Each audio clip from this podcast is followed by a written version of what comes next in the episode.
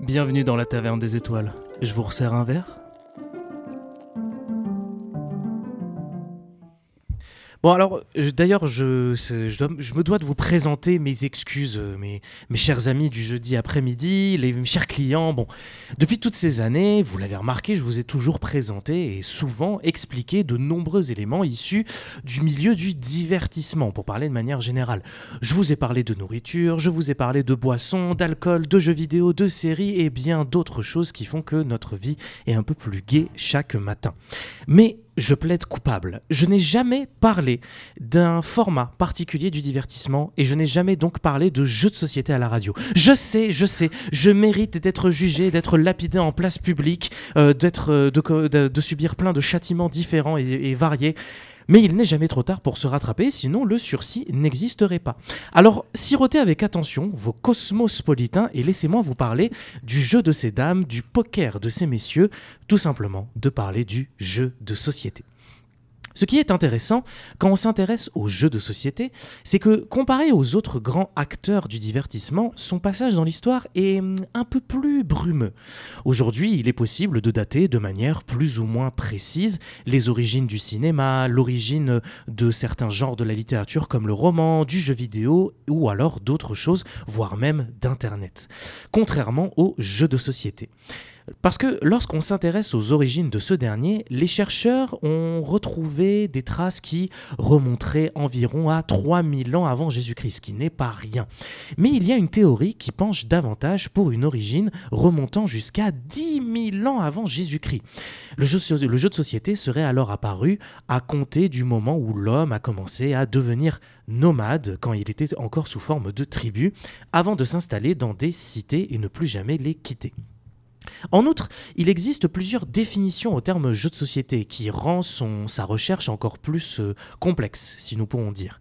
Si certains pensent qu'il y a jeu de société à partir du moment où un jeu se déroule à plusieurs, d'autres optent davantage pour une activité de loisir, qui est soumise à des règles qui définissent les moyens, les contraintes et les objectifs pour remporter la partie et, dans ce cas-là, obtenir la victoire. La deuxième définition semble être plus exacte et je pense que c'est la bonne, car si l'on prend la première, cela voudrait dire que le pogo, le football ou la barbichette sont des jeux de société.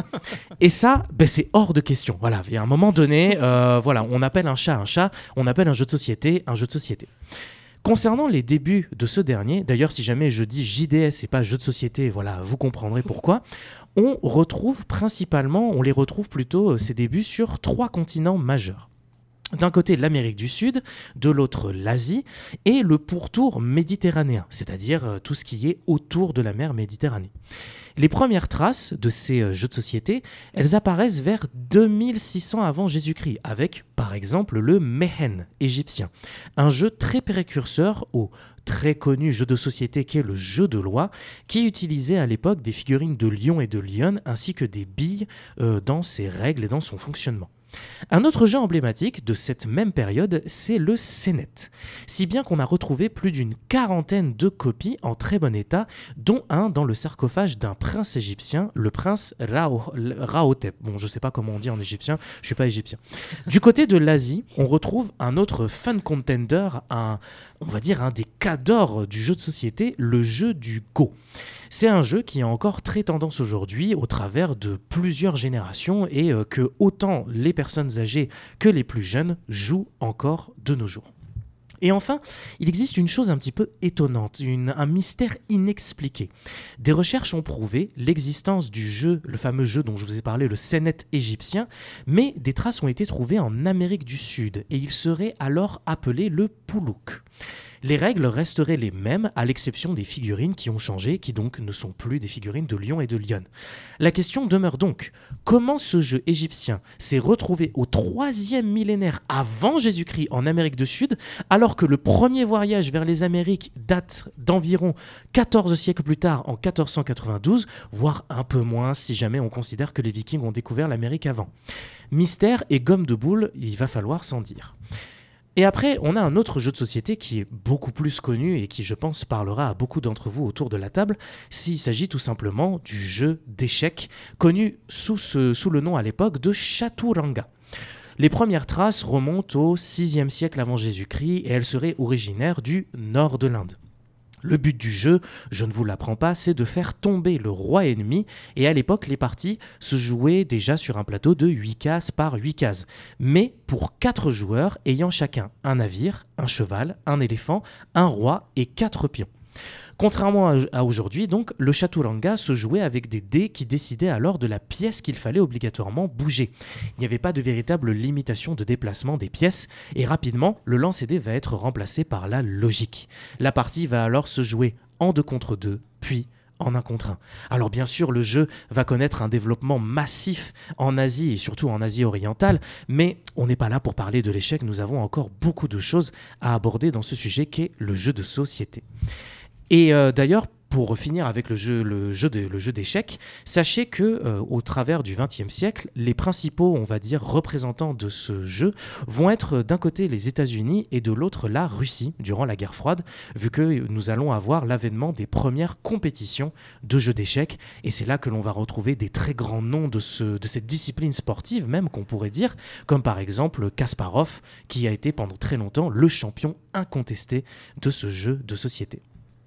Et après l'avènement du jeu traditionnel, du jeu de société, euh, qu'on considère maintenant aujourd'hui, il serait arrivé, selon les différents points de vue, au XVIIIe siècle. Et euh, c'est là en fait où on va avoir les règles qui qui composent les, euh, les, jeux de société les plus populaires du moment, qui sont encore aujourd'hui en tendance, c'est là qu'elles vont être instaurées. Euh, par exemple, les jeux d'échecs, le jeu du Go, le jeu de loi, les jeux de cartes, le poker vont adopter des règles définitives, ou du moins celles qu'on utilise encore aujourd'hui.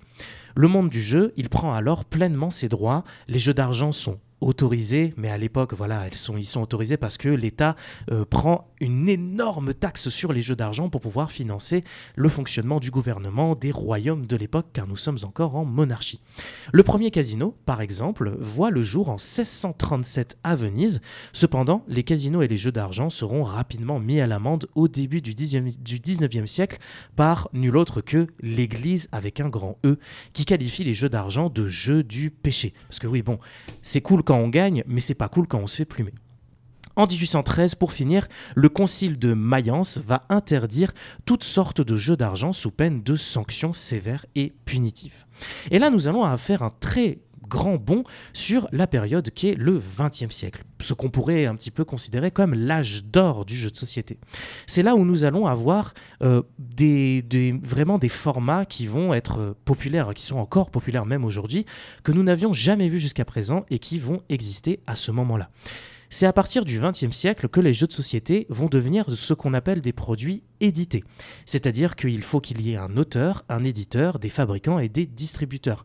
Plus personne ne peut véritablement créer un jeu de société comme il l'entend. Tout est plus maintenant régi par des règles et des lois. On peut citer des jeux emblématiques de cette évolution du jeu de société au XXe siècle, comme par exemple le plus connu étant le Monopoly, qui a été édité durant la crise économique de 1930, qui je ne vous l'apprends pas, c'est une histoire bien connue de tous, était un jeu qui était destiné à la base pour dénoncer les travers du capitalisme et qui finalement a été bah, transformé en un jeu qui glorifie le capitalisme, utilisons les termes. Et ce jeu va devenir l'archétype des jeux économiques qui créera de nombreux dérivés par la suite. On pense notamment à par exemple la bonne paye qui est un dérivé de ce dernier. Le Scrabble, quant à lui, arrivera dans les années 50 et il va supplanter un jeu que l'on a qu'on appelait le lexicon qui était jugé trop simple. Il est breveté en 1948 aux États-Unis et il connaît son édition francophone en 1955. Dans le domaine des jeux de réflexion où il faut euh, user de stratégie pour construire des mots, il restera le leader dans son domaine. Mais on peut citer des variantes comme par exemple avec la variante des chiffres qui est le triomino. Enfin, un autre exemple, par exemple, qu'on pourrait citer, il y en a plein, mais euh, l'incontournable serait le Milborn, qui a été créé en 1954 en France et qui est l'un des premiers jeux de cartes spécifiques modernes. A contrario, le premier jeu de cartes, euh, on va dire, euh, comment expliquer, de cartes à collectionner, ça va être, et là nous allons parler à, quelqu'un qui s'y connaît autour de la table, le jeu Magic l'Assemblée, édité en 1993, qui est l'un des premiers jeux de cartes à collectionner basé sur un univers médiéval fantastique.